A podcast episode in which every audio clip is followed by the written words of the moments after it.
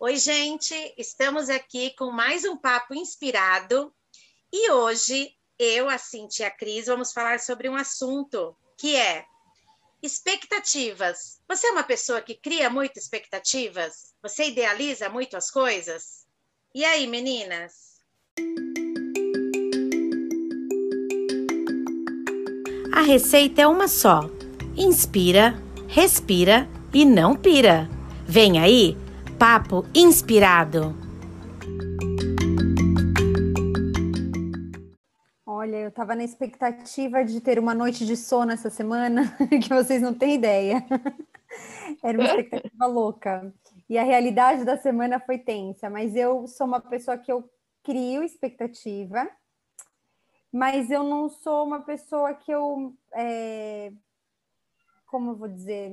Não que eu fique ansiosa com aquilo, mas eu, eu sei lidar muito bem caso a minha expectativa não corresponda muito bem, caso a realidade não corresponda à expectativa eu não sou uma pessoa que fico desnorteada, não. Eu me adapto facilmente. Pelo menos eu, eu considero que seja assim, né? Talvez outras pessoas vejam de outra forma, mas eu não, eu me vejo assim. E vocês?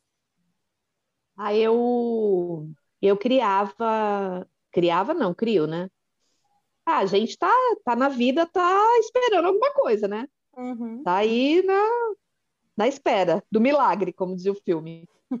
Mas eu passei, eu lembrei agora que eu passei por uma fase, várias vezes por essa fase, de criar uma expectativa com relação a alguma coisa, algum projeto para fazer, ou mudar a alimentação, é, ou projeto de trabalho, alguma coisa assim, e super me boicotar, sem perceber. E me frustrar porque eu não conseguia, mas eu não conseguia porque eu me boicotava.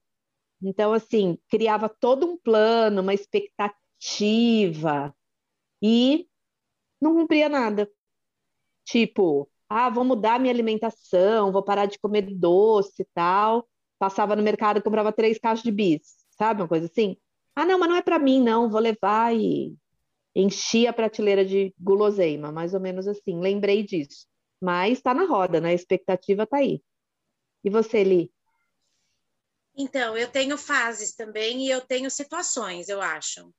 Eu tenho situações em que eu crio muita expectativa e aí eu me frustro muito, mas eu tenho aprendido com essas situações. Então, eu acho que hoje é, eu vou comparar, por exemplo, a expectativa que eu criei com o Gabriel, que é o meu filho mais velho, e as expectativas que eu tenho com a Rafa. Então, hoje eu já consigo ter mais pé no chão com a Rafa pela experiência com o Gabriel né? Porque eu acho que uma das maiores expectativas que quando a gente se torna mãe, a gente cria é com relação aos nossos filhos, né? Como eles vão ser, o que eles vão fazer, qual vai ser a personalidade dele.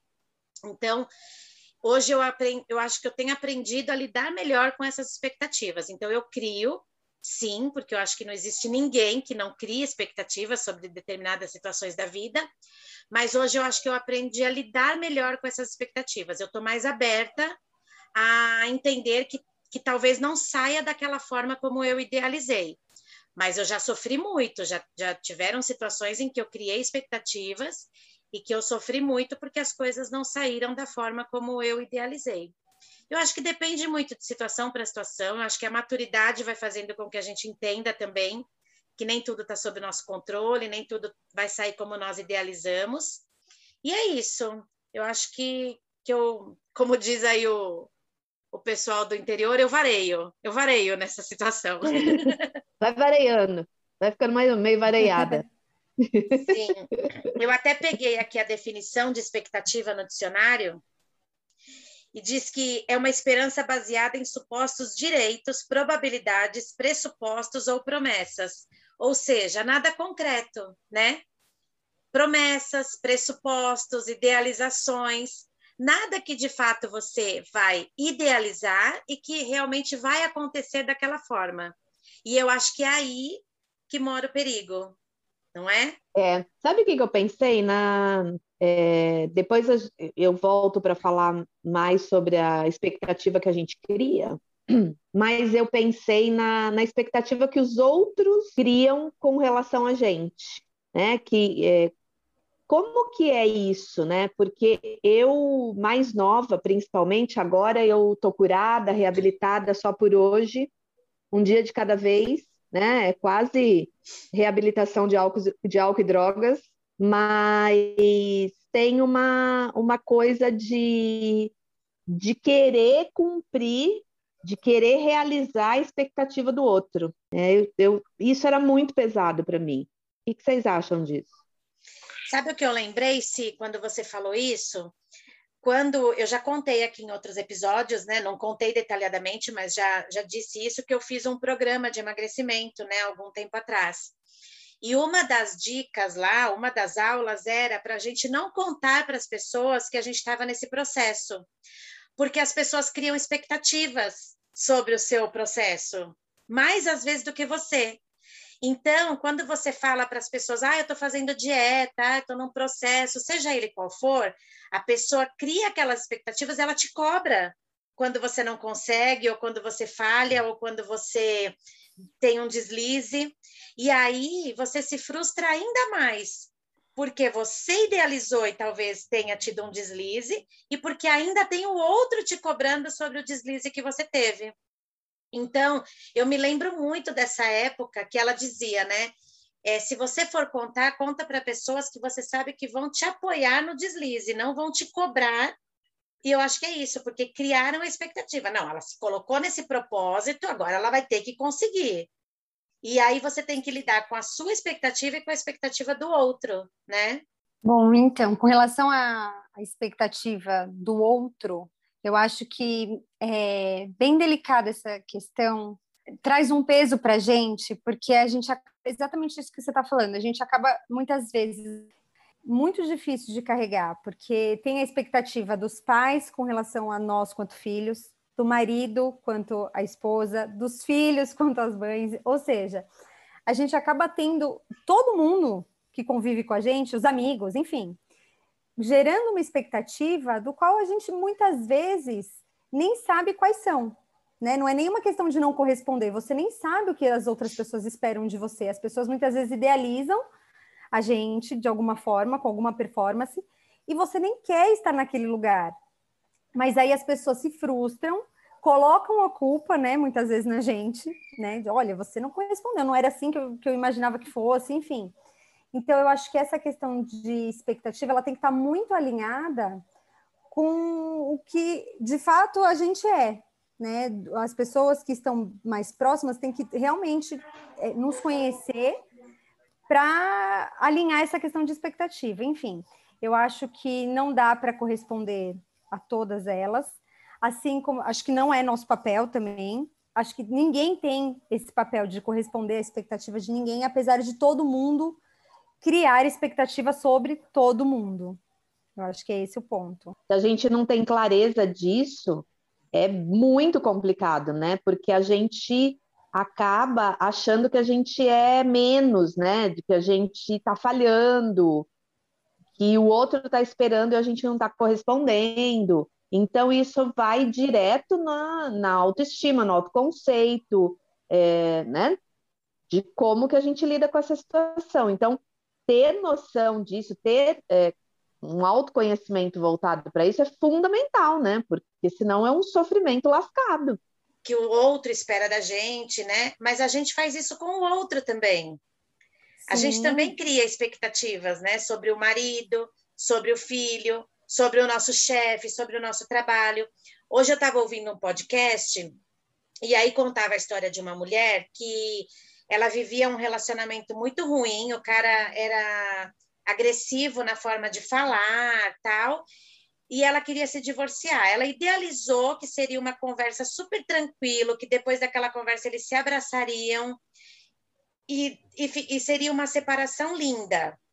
E aí, na reflexão lá que o, que o pessoal lá do podcast faz é de onde ela tirou essa expectativa, porque ele nunca foi assim ele sempre foi um cara que era agressivo verbalmente, que tinha uma, uma agressividade no, no falar. De onde ela criou a expectativa de que no momento que ela verbalizasse a separação, que seria lindo dessa forma? E a gente faz isso o tempo todo, né? A gente idealiza a situação, a gente idealiza o momento, a gente idealiza a, a, como vai ser aquele trabalho novo. E eu não acho que isso é ruim, né? Como eu falei no começo. Eu não acho que criar expectativa é ruim. Só que a gente tem que ter pé no chão, né? Ler os dados ali da situação para tentar criar essas expectativas. E quando não há esses dados, por exemplo, quando a gente se torna mãe, nós não temos os dados ali para ler, mas tentar fazer com que essas expectativas sejam muito pé no chão, né? A frustração não seja tão grande. E a gente cria expectativa com a gente, né? Tipo, trazendo para essa questão que você falou do, da, do relacionamento. É, a gente muitas vezes pensa, ó, eu vou conversar dessa forma, eu vou agir dessa forma, eu vou por esse caminho, e no meio do processo a gente se frustra com a gente, porque a expectativa era uma e a realidade é outra, porque aí no meio disso tem toda a emoção, tem todo, tudo vem à tona. Então, eu acho que essa questão da expectativa não está no controle nem, nem a gente com as nossas expectativas, imagina as nossas expectativas sobre os outros e as expectativas dos outros sobre nós. Então, a expectativa é algo que é muito delicado, apesar de todo mundo criar, não tem jeito. A expectativa, ela está colada na confabulação, né? Que é a história que a gente conta na nossa cabeça. E ela pode ir para a idealização, para o conto de fadas, para coisa linda, cheia de rosas, ou pode ir também para um lugar onde você quebra o maior pau com a pessoa e cria diálogos, né? E quando você vai falar com a pessoa, você já tá puta, morrendo de raiva. E aí eu lembrei de uma piada que eu sempre conto, porque é uma piada que meu pai gostava muito. A Lilian talvez lembre. Ele contava muito e ele morria de rir. E tem tudo a ver com isso, que é um cara que estava dirigindo, o carro dele quebra numa estrada de terra, fura o pneu, aliás fura o pneu numa estrada de terra e já é à noite, é tipo três da manhã, e ele não tem um macaco para levantar o carro para trocar o pneu. E ele descobre que não tem, fica puto, fala: Meu, vou passar, né? Não sei quanto tempo aqui até que alguém passe e eu peço um macaco emprestado. Aí ele olha, assim, tudo escuro, né? Não tinha iluminação. Ele olha longe, assim, ele vê uma casinha com uma luz acesa. Aí ele fala: Bom, vou lá, né? Pedir socorro, porque senão vou ficar aqui, tá frio tal.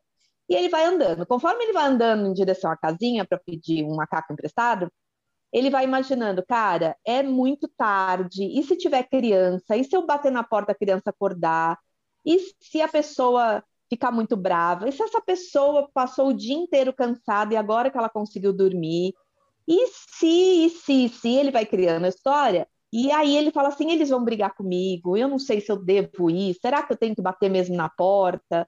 E aí eles vão me xingar, e vai ser uma situação constrangedora, ele vai criando essa história na cabeça. Aí ele chega na casinha, bate na porta, o cara abre a porta, o dono da casa, antes dele falar qualquer coisa, é, pedir o macaco, falar qualquer coisa, o cara abre a porta e ele fala assim: enfia o macaco no cu. Porque ele já brigou com o cara, o cara já xingou ele.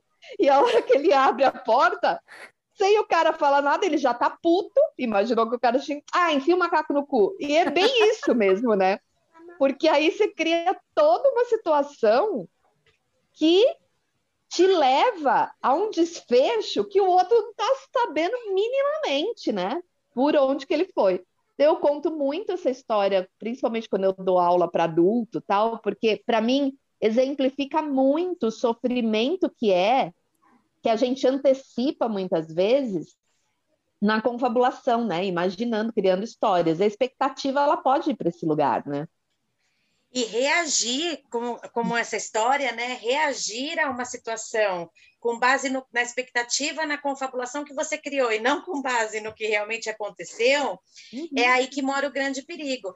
Eu estou pensando aqui na situação, é, por exemplo, eu idealizo uma viagem, então eu compro biquíni para aquela viagem, aí eu compro duas taças porque eu quero tomar champanhe na beira da piscina. Então eu idealizo toda aquela cena, pago lá a hospedagem.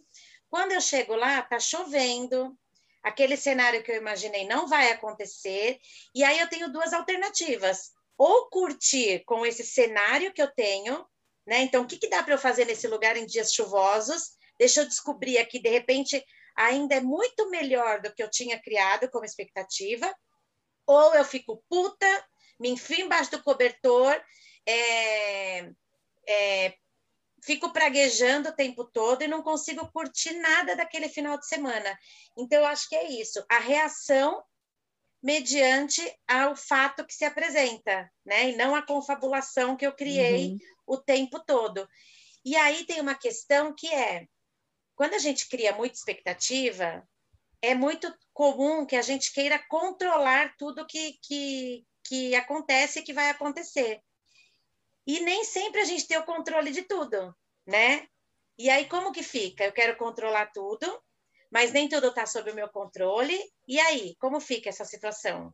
É, e eu acho que é, é, bem isso, né, Li? Quando a pessoa ela cria a expectativa que é natural de qualquer um de nós. Se a gente vai fazer esse tipo de viagem que você mesmo colocou, qualquer um vai criar todas essas expectativas do melhor cenário, do melhor, é, melhor temperatura, enfim. Agora, como a pessoa reage a isso, eu acho que diz muito sobre essa questão do controle. A pessoa que é inflexível, ou é resistente, ou é metódico, é, com relação a essa expectativa, a pessoa sofre muito mais do que aquela pessoa que ela sabe lidar com a frustração da expectativa não correspondida. Né? Porque, e, e aí eu acho que faz um link com aquilo que a gente falou no outro episódio, que é a questão do humor, porque você pode muito bem, quando a sua expectativa ela for frustrada, você tentar sair pelo, pela porta do humor, já, então vamos rir disso e vamos ver o que, que dá para fazer com isso, né? Porque, principalmente com relação às coisas macros, que a gente não tem controle, não adianta a gente ter uma expectativa incrível. Né? E se a gente for trazer para o momento agora, a gente ninguém estava na expectativa desse vírus que a gente está com ele até hoje durar tanto tempo. A expectativa para o ano de 2020 certamente não era que a gente teve. Ninguém estava com aquela expectativa de ficar dentro de casa, longe das pessoas que ama, por tanto tempo a expectativa para 2021 eram as melhores, era tipo, vou viver tudo aquilo que a gente não viveu em 2020, né? Estamos aqui nós de novo, vivendo a segunda temporada de 2020.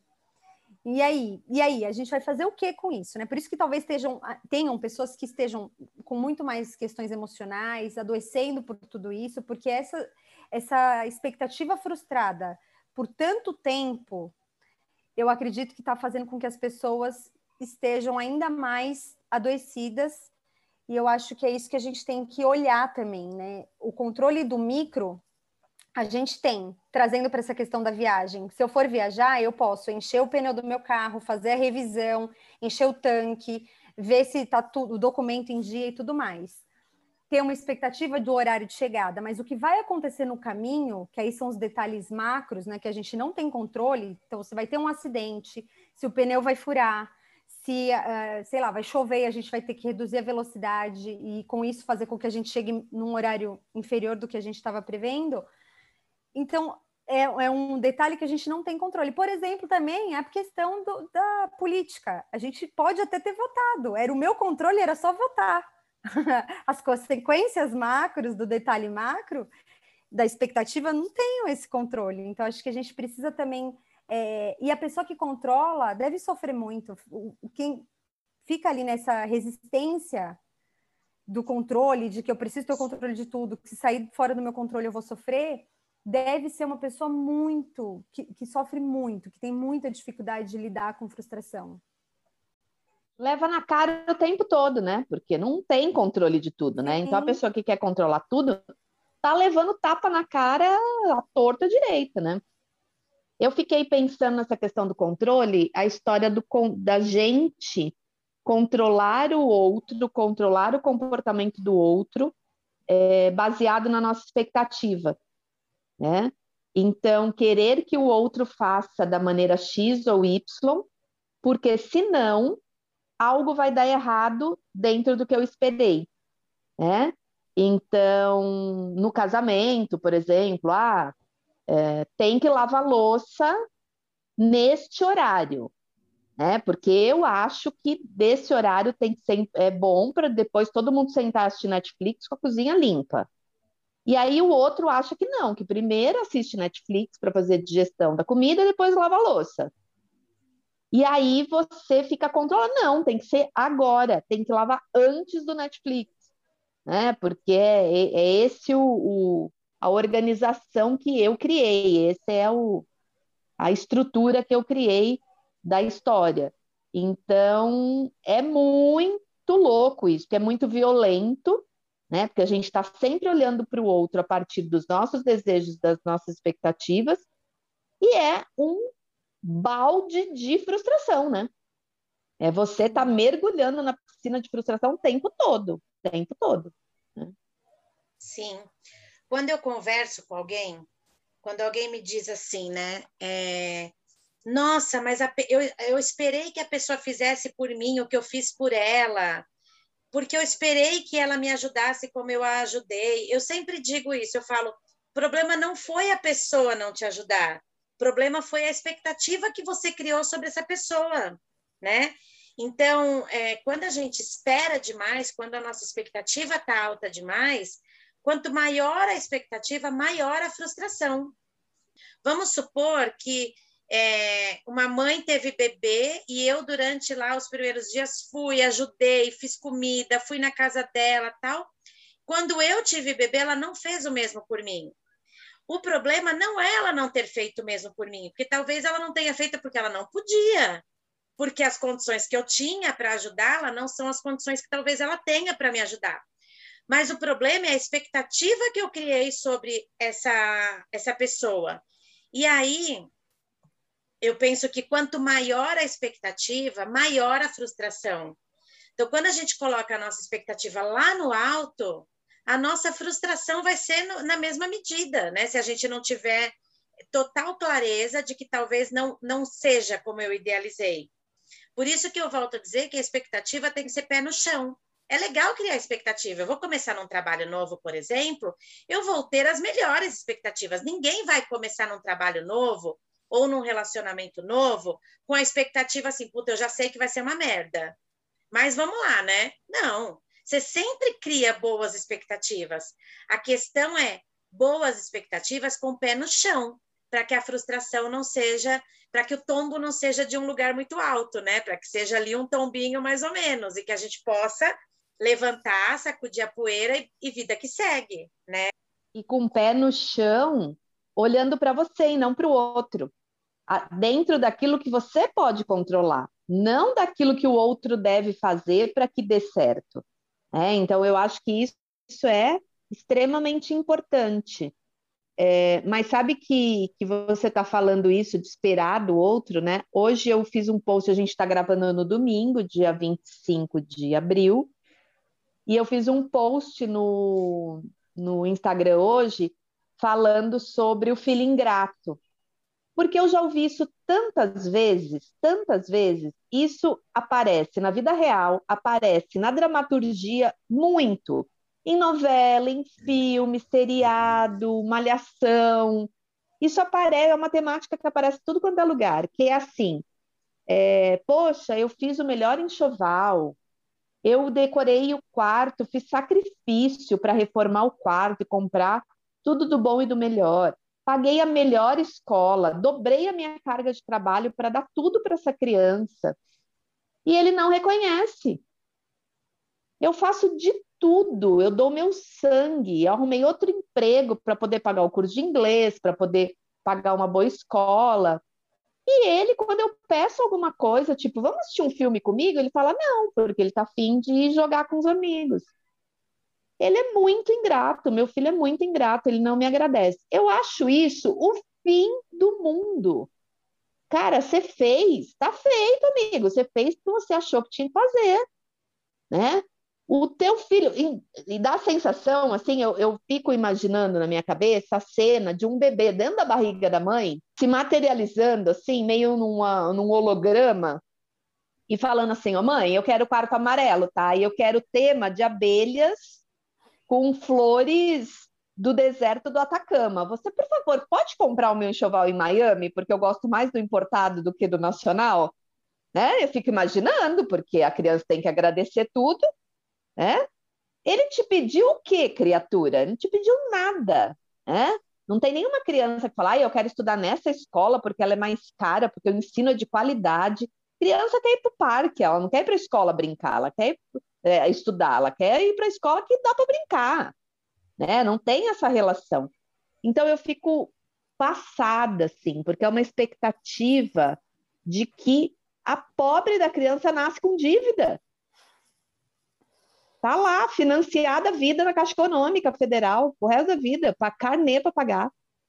Eu acho muito louco e perde isso. e acaba perdendo o melhor, né, Si? Porque você está falando disso, inclusive o post está incrível, todo mundo tem que ir lá dar uma conferida. Eu até tá compartilhei demais. hoje porque é mesmo incrível. É muito bom. E trazendo para esse lado mesmo da maternidade, é, as mães, muitas vezes, na expectativa de que o pai ou qualquer cuidador vai cuidar exatamente como a mãe cuida, deixa de permitir que o outro crie ali a relação deles. Então, muitas vezes a mãe impede que o pai dê o banho, ou faça a troca, ou, enfim, faça o que tiver que ser feito, porque ela tem a expectativa de que ele faça como ela, então ela não quer nem correr o risco de deixar ele fazer do jeito dele. O pai acaba que abrindo mão, porque também, né, eu sei que eu não vou corresponder à expectativa, e com isso acaba deixando de viver coisas e olhar para o lado bom de qualquer situação, de entender que, você, que as pessoas não precisam ficar correspondendo às expectativas umas das outras, que a gente tem que saber lidar com as nossas, né? Eu acho que é, esse é o ponto que talvez seja o mais difícil para todos nós, porque quando eu digo isso, eu também falo sobre mim, né? É muito difícil não criar expectativa. E ainda que eu tenha essa consciência de que ah, a expectativa é minha, é eu que cuide dela, eu ainda, como todo mundo, jogo para o outro, peço para o outro corresponder, cobro do outro que corresponda, me frustro quando isso não acontece. Então, acho que é, é um trabalho muito difícil da gente fazer mas que é necessário até para a gente saber lidar e, e olhar para o lado bom de todas as situações. Então, eu acho que tem uma outra questão aí que é perigosa, que é quando a gente cria expectativas com relação ao outro, ou quando o outro cria expectativas com relação a gente, e não há uma comunicação assertiva, né, no sentido de comunicar o que eu espero do outro e o outro comunicar o que espera de mim. Então, eu crio toda uma expectativa, mas eu não falo para a pessoa que eu estou esperando aquilo dela, ela não corresponde, e aí vira uma merda toda o relacionamento, porque um está esperando coisas do outro que o outro não sabe, e aí ninguém se entende nessa, nessa loucura, né? Vocês já viram isso acontecer? Mas, não, ah, aqui não. Não. não. sei que mundo que você vive, não. Não sei. É a história também. do óbvio, né? É a história do óbvio. Mas tá tão óbvio que eu tô precisando de ajuda. Meu, tá óbvio para quem? Tá óbvio para você. Né? Na tua dinâmica, talvez você perceberia que o outro estaria precisando de ajuda? Talvez. Não sabemos. Mas o outro, às vezes, ele nem quer perceber, né? E para ele tá cômodo ficar lá de boa e não e não perceber também. Então, se você não conta, amiga, não vai rolar, né? Às vezes ele é não verdade. tem repertório para perceber, às vezes ele não tem repertório, né? Às vezes nunca passou pela cabeça dele que aquilo seria necessidade de alguém. Por exemplo, ah, eu quero muito no Dia das Mães ganhar uma joia, só que eu não uso joia. E como que o outro vai adivinhar que esse é meu sonho de vida, né? Sonho de presente do Dia das Mães não vai adivinhar nunca. Precisa comunicar, né? Porque senão fica a sua expectativa aqui, o entendimento do outro aqui, no outro extremo, e aí tudo que acontece no meio é um monte de confusão. Tem a questão da valoração também, né? A Cris estava falando esse negócio do de não, às vezes a gente não dá espaço para o outro fazer porque a gente acha que ele não vai fazer como a gente, que é dar valor a, aquilo que eu faço e aquilo que o outro faz, né? Como se a minha, o meu jeito fosse o jeito certo e o do outro fosse o jeito errado. Né? Então, isso, isso também é muito comum, principalmente na relação a dois, na criação de filhos. Não, nem vou deixar, porque ele não vai fazer do meu jeito, porque eu faço direito, ele vai fazer meia boca. Mas onde que está escrito que o teu jeito é o certo e o dele é meia boca? O Daniel uma vez jogou isso na minha cara, assim, de uma tal forma. Ele tinha. Foi quando eu mudei para Boituva, ele tinha 9 para 10 anos. Falei, Daniel, você vai arrumar o teu guarda-roupa. Porque ele tirava as roupas deixava espalhada. Vai arrumar o teu guarda-roupa.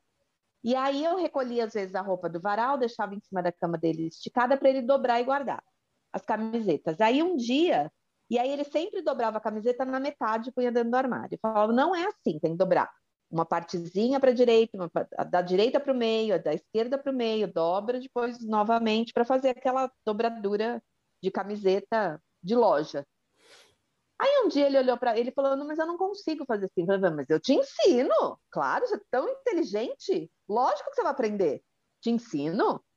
Aí um dia ele olhou para mim e falou assim: Eu posso te perguntar uma coisa? Por que, que o seu jeito de dobrar a camiseta é certo e o meu jeito é errado? Aí veio aquele toin, oin, oin, oin, oin, oin, né? Aquele efeito.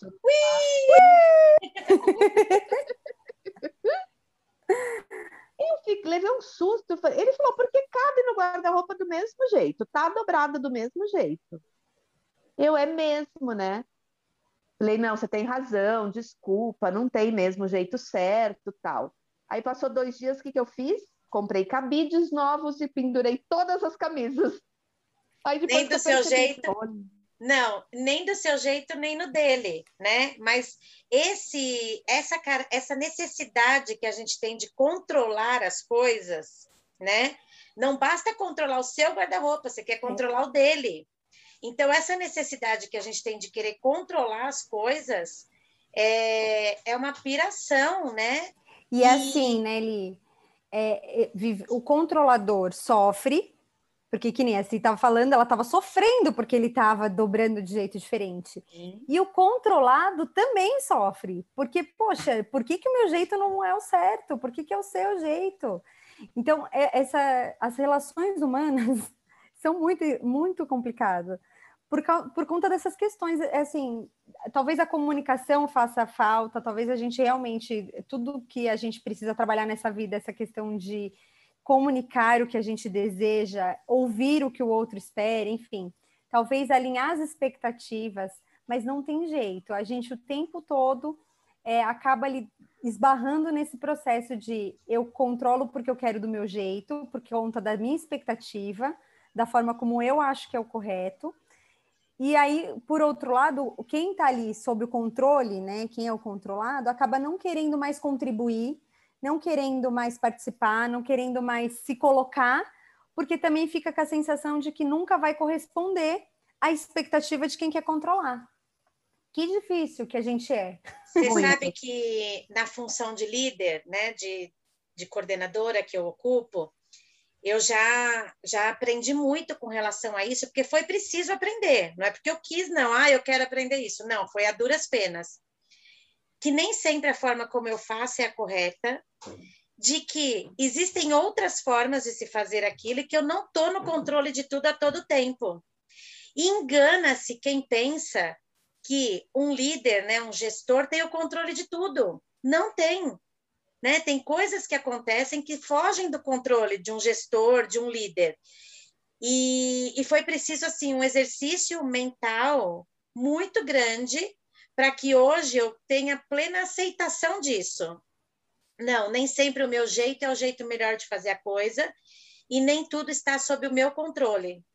E as pessoas também criam essa expectativa com relação ao líder, ao gestor. Não, porque ele tem que saber de tudo. Não, tudo tem que estar no controle dele. Se uma vírgula foi trocada de lugar num texto, ele tem que saber. Não é assim. Né? Então, estou trazendo essa questão da, da liderança porque é uma coisa que pega nas empresas. O líder ele não tem todas as respostas, o líder ele não tem o controle de tudo e ba vamos baixar a expectativa com relação ao líder, porque ele está ali no processo também. E isso também causa muitos problemas nas, nas instituições, né? nas, nas organizações por conta dessa expectativa que as pessoas têm sobre os líderes, sobre os gestores, né? Uma outra camada disso que você está falando, que é quando a gente tem, é, como a gente tem dificuldade muitas vezes de dizer eu não sei, isso eu não sei como faz, porque tem esse outro lado também, né? Porque a gente gera uma expectativa, é, ah, eu vou falar para o meu filho que eu não sei, isso que ele está me perguntando, ah, eu vou falar para o funcionário que está subordinado a mim, que eu não, não sei. que eles vão pensar de mim? Vão pensar que eu sou o quê, né? Pô, você tá aí e não sabe fazer?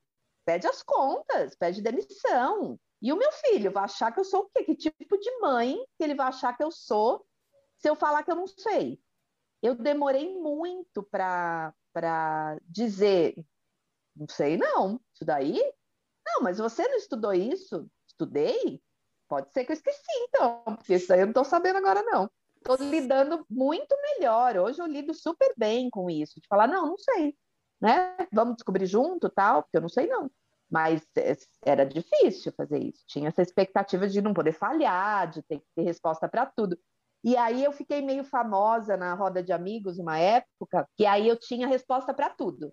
Então a pessoa falava assim: ah, porque eu tô com uma unha encravada, menina, ó, banho de gelo, assim, colocar o pé de molho no gelo e passar um cataflã misturado com boldo, é tira e queda. Ah, tô com hemorroida. Menina, eu tenho noção o que, que é bom para hemorroida.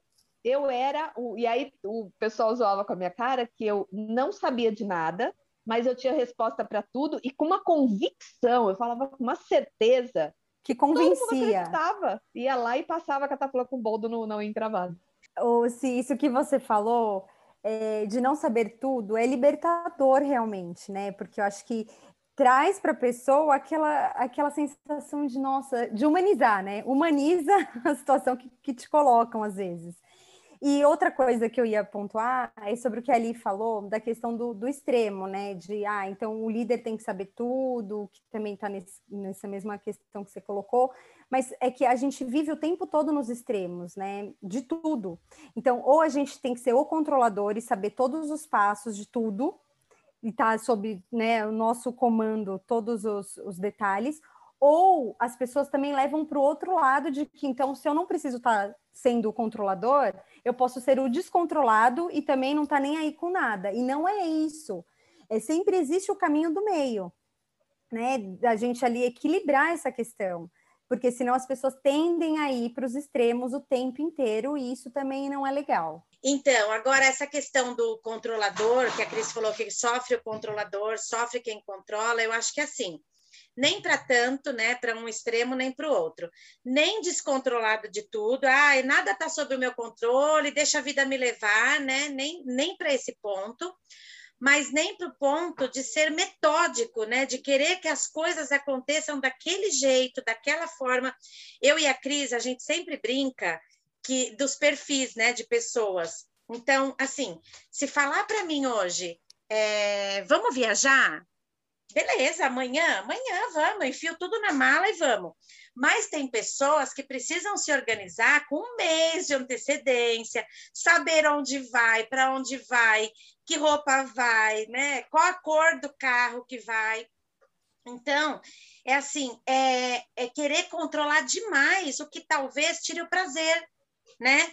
Talvez isso tire todo o prazer da situação, de você arriscar ali uma viagem, uma aventura, é, com o mínimo de controle, lógico, eu não estou falando para sair aí, né, com mas com o mínimo de controle e com prazer. Aí tira o lado gostoso da coisa para ter controle de tudo, de absolutamente tudo. Sabe o que, que eu lembrei aqui? Vou, fui longe.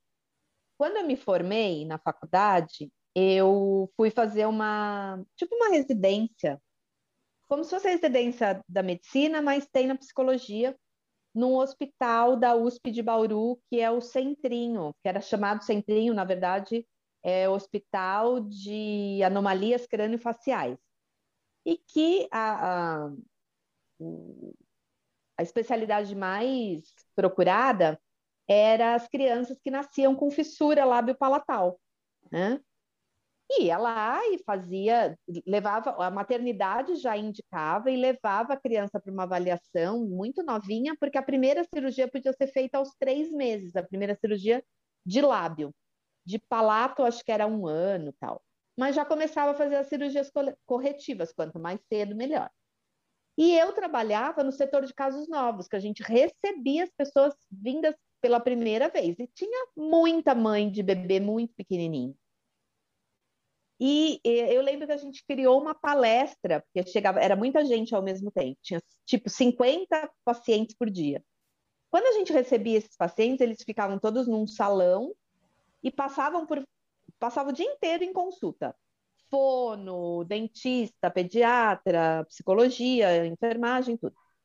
E, e eu lembro que a gente criou um script lá para falar sobre idealização, porque era muito comum é, mães, pais, né, que chegavam lá é, falando muito, desesperados, que ah, o meu filho vai sofrer bullying, porque o meu filho vai sofrer muito, porque isso e aquilo, muito preocupado com a questão estética facial, né, e o que isso causaria e tinha outras famílias que chegavam com o bebê com fissura completa, que pegava lábio, palato, que é o céu da boca, até a base da garganta.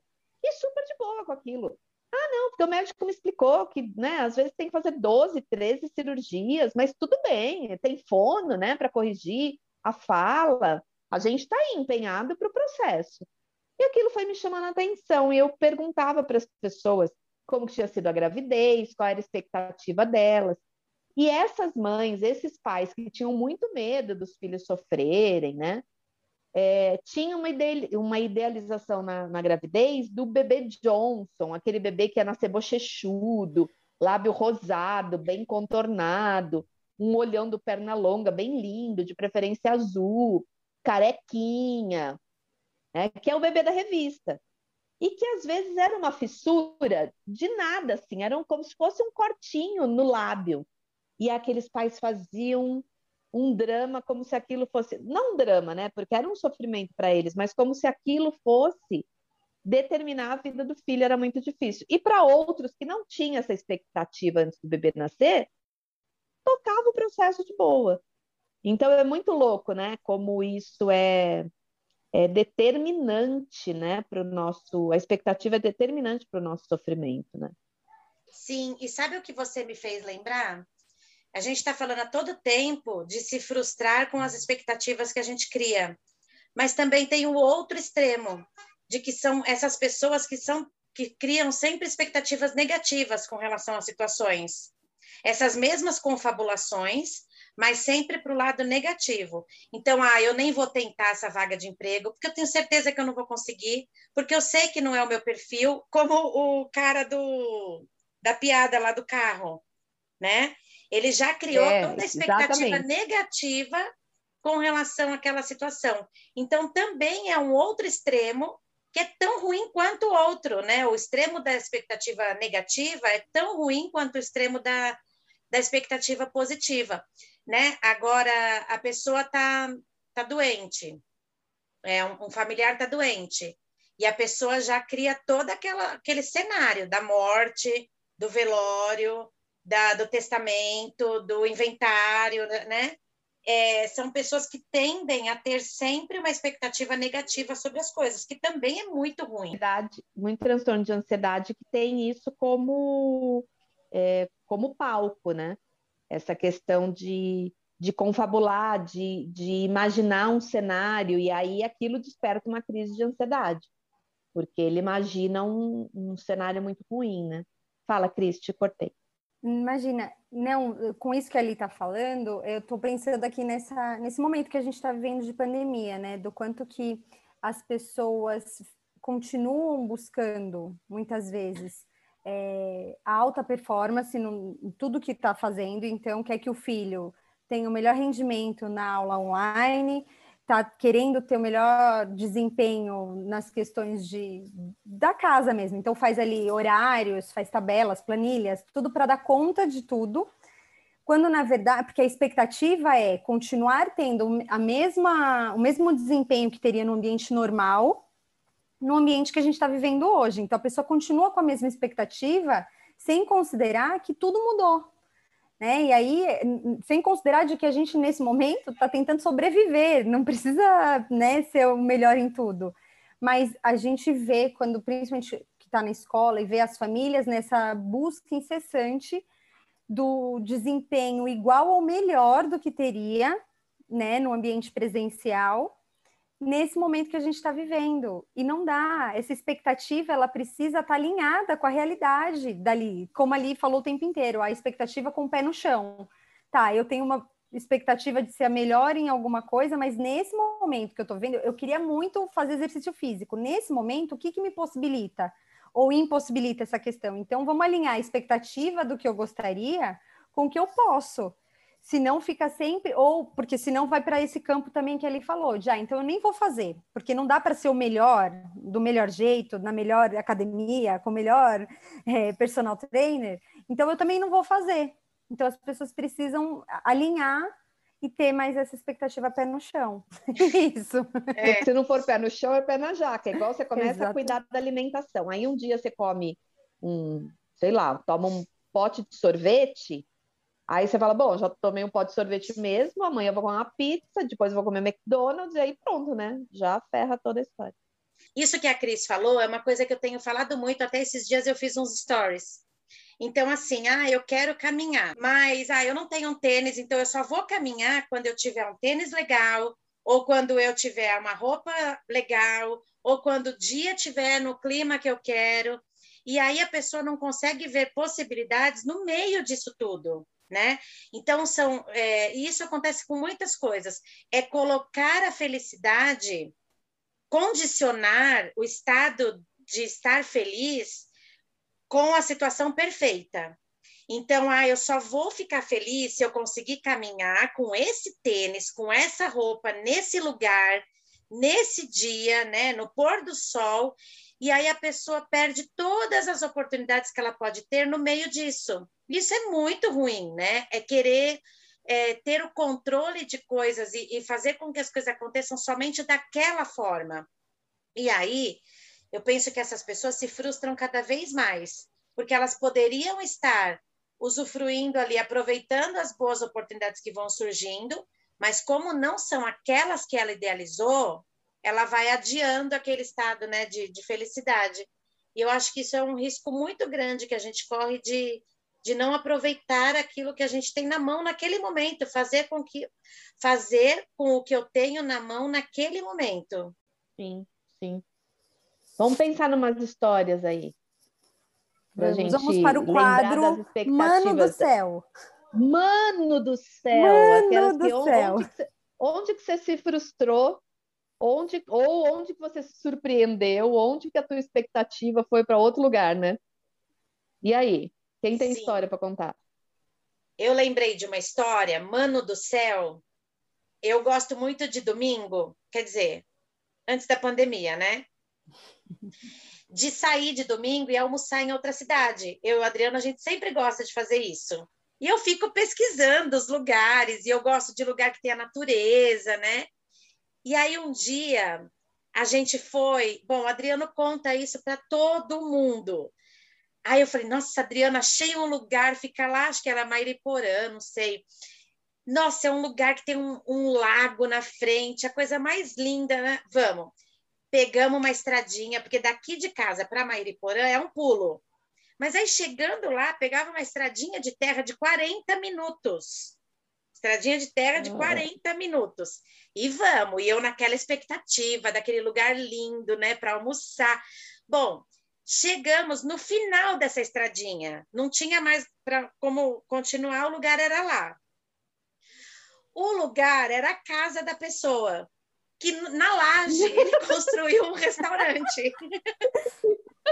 E aí, o Adriano fica me zoando que quem estava almoçando lá era a família da pessoa. Ele pediu licença, ele falou: oh, licença, licença que a gente veio almoçar. E aí só tinha frango. Se abria um richô, era frango cozido, no outro era frango frito, no outro era frango assado. Só tinha frango naquele lugar. Só que eu eu lido muito bem, nesse, nesse ponto, eu lido muito bem com a frustração. Então, eu consegui ali aproveitar e de boa. Mas eu fico imaginando aquelas pessoas que. Fez amizade com os donos da casa. É, o Adriano fez amizade, enfim. Mas eu fico imaginando aquela pessoa que criou toda a expectativa e que depois vai ter um almoço emburrado, porque foi bem humano do céu. Que lugar é esse? E beleza, toca o barco e vamos almoçar aqui, que é o que tem. E vocês, têm algum caso de mano do céu? Eu lembrei de uma, eu lembrei de uma viagem quando era bem mais nova, não tinha filhos, nossos amigos não tinham filhos, também a gente alugou uma casa, não tinha internet, né? Não tinha esses sites de aluguel de casa. A gente alugou uma casa pelo telefone em Ilha Bela. E aí a descrição da casa era assim: é, casa com três quartos, duas salas, solário. É, a descrição era fantástica. Solário de não sei quantos metros quadrados. É, vista maravilhosa, não sei o quê. Alugamos a casa. Bom, chegamos lá com o endereço, fomos. Quando a gente chegou em Ilha Bela, o endereço, aí começou a procurar, subiu um morro, e subiu um morro, e subiu um morro, e subiu um morro, igual a estradinha de terra de Mairiporã que ele falou. E subiu um morro.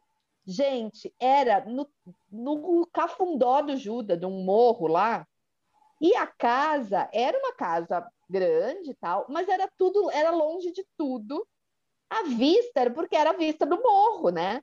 E o solário era uma laje com a caixa d'água, o varal e aí chegamos, imagina, né? Que era tudo molecada, a gente tinha 20 e poucos anos, era tudo farra. Mas a gente criou uma expectativa de que a gente ia para uma mansão de Beverly Hills, assim, né? E aí foi foi um barato, a hora que a gente chegou lá, rachamos o bico. E no contraponto disso, eu fui convidada, quando eu morava em Curitiba, para um casamento de uma pessoa que tinha muita grana muito dinheiro. Assim, acho que foi a pessoa que eu conheci até hoje. É, tem gente aí que pode ouvir que não me conhece, mas a gente é assim, bem humilde, né, gente? Bem assim, bem humildezinha. E essa pessoa tinha muito dinheiro, e o, o, o pai era cirurgião plástico tal, era é, bombado o negócio. E, e a gente foi para esse casamento na maior expectativa, né? Nossa, vou comer tudo que eu nunca comi na vida, do bom e do melhor. Porque pobre, pobre vai para comer. Vai para festa, de, festa chique, só pensa em comer, né? Não, pobre só pensa em comer, ponto, né? Qualquer festa. Chegamos lá, as coisas eram tão minúsculas, e aí assim, tinha a entrada, um pires, tipo um negocinho de pôr comida de passarinho, assim, na casinha do passarinho, e com uma taça de champanhe. Aí a gente queria mais uma taça de champanhe, eu não podia, porque aí vinha outro prato, era outra bebida, você não podia escolher. Era a bebida que o cara achou que combinava com aquele trem, entendeu? Era muito louco, muito louco, muito louco. Então esse é o outro mano do céu. Que loucura. Meu mano do céu é mais ou menos parecido com a sua história, assim, da viagem, porque eu lembro que foi a primeira viagem que eu fui fazer com os primos. Eu não lembro nem quantos anos eu tinha, mas foi assim, sem os pais. E a gente alugou também uma edícula, mas tudo bem, a gente não queria saber o tamanho da casa, a gente queria ir para a praia. Lá em Itanhaém, do outro lado da pista, então, né, as pessoas que estão ouvindo, imagine, tem o lado que é o, o lado da praia, e o outro lado da pista é o lado que vai indo para o matão. E aí era bem longe da praia, só que aí os carros, a gente foi em dois carros, um Fusca e um Chevette. E os carros, e o Chevette parou de funcionar. E a gente tinha que chegar na casa ainda. Então a gente teve que guinchar os carros com cangas. Foi uma aventura, porque a gente amarrou a minha canga com a canga da prima, da outra prima, para poder guinchar. E passamos o final de semana na edícula, tentando fazer os carros funcionar, porque a gente não conseguia nem ir para a praia, porque era muito distante e tinha que fazer funcionar para a gente voltar para São Paulo. Ah. Então a gente, então foi assim, um mano do céu, porque a gente viajou e não fomos para a praia, ficamos só tentando arrumar o carro. Esse é um mano do céu. Mas eu queria para terminar minha participação, porque eu acho que já está acabando, eu queria dizer uma frase que eu acho que é, traz um pouco de tudo que a gente refletiu sobre essa questão de expectativa, controle que em alguns lugares coloca como autor desconhecido, em outros como provérbio chinês. Então, como eu não sei de quem é, eu vou dizer a frase e aí se alguém quiser aí pleitear a autoria, fique à vontade. Mas é: espere o melhor, prepare-se para o pior e aceite o que vier. Então, na, na situação de você sempre ter expectativa do melhor, mas se preparar para o pior, porque vamos dar o exemplo do controle financeiro. Você de repente estava pensando no melhor das viagens, no... só que prepare-se ali, faça uma reserva financeira, se prepare porque o pior pode acontecer. Pode furar um pneu, pode um carro parar de funcionar, e aceite o que vier é tente viver aquilo que a vida te oferecer da melhor maneira, mesmo que não seja de acordo com o que você idealizou, de acordo com, esse, com a sua expectativa. Almoce lá com a família, se você chegou no almoço e era da casa da pessoa. Come Enfim, frango. Come o frango, né? Ou fica lá na casa que a gente achou que ia ser ótimo e não foi, mas enfim vai buscando fa fazer o melhor com que a vida está te dando naquele momento. Então, aqui para encerrar minha participação e passar para vocês aí, fazer a finalização de vocês. Lacrou, hein? Lacrou, lacrou. É, eu, eu quero me despedir é, dizendo que eu espero que vocês tenham, que a gente tenha superado as expectativas de vocês com relação a esse episódio, tá? Depois vocês contam pra gente lá, vocês terminaram o episódio frustrados ou felizes, porque a expectativa foi superada. Beleza? Beijo para vocês. E se a gente não superou a expectativa, talvez o problema seja seu, que criou expectativa demais. que criou muita expectativa. eu também queria deixar aqui o trechinho de uma música que eu amo. É, eu conheci essa música tem uns dois anos na academia, mas essa música ela é tão marcante para mim, que é da Ivete Sangalo, que fala não precisa mudar, vou me adaptar ao seu jeito, seus costumes, seus defeitos. E aí tem um trechinho da música que fala: porque eu sei que no final fica tudo bem. A gente se ajeita numa cama pequena. Então é isso, né? Eu Baixar... poema, te isso, eu vou, porque Fantástico. é isso, é isso, né? Porque eu sei que no final fica tudo bem, a gente se ajeita numa cama pequena. Então, é se adaptar ao que a gente tem, né? Baixar as expectativas e se adaptar e buscar um jeitinho de fazer as coisas dar certo com o que a gente tem, né? Eu acho que é isso. E eu esse... prefiro uma cama maior, tá? Só para deixar registrado. Eu me adapto, mas eu prefiro cama grande. Não, só isso. Tchau. é, mas se a pessoa falar que te faz um poema, te cobre de amor, sim, tchau. Uma cama de, ah, de solteiro. Pra tá que cama? Bom, tá... ah, um dia, um dia, um dia. Tá bom, gente. E esse foi mais um papo inspirado que nós esperamos que tenha inspirado você e que você possa inspirar outras pessoas. E o nosso próximo episódio vai ser ao vivo numa live. Beijo para vocês. Beijo. Beijo.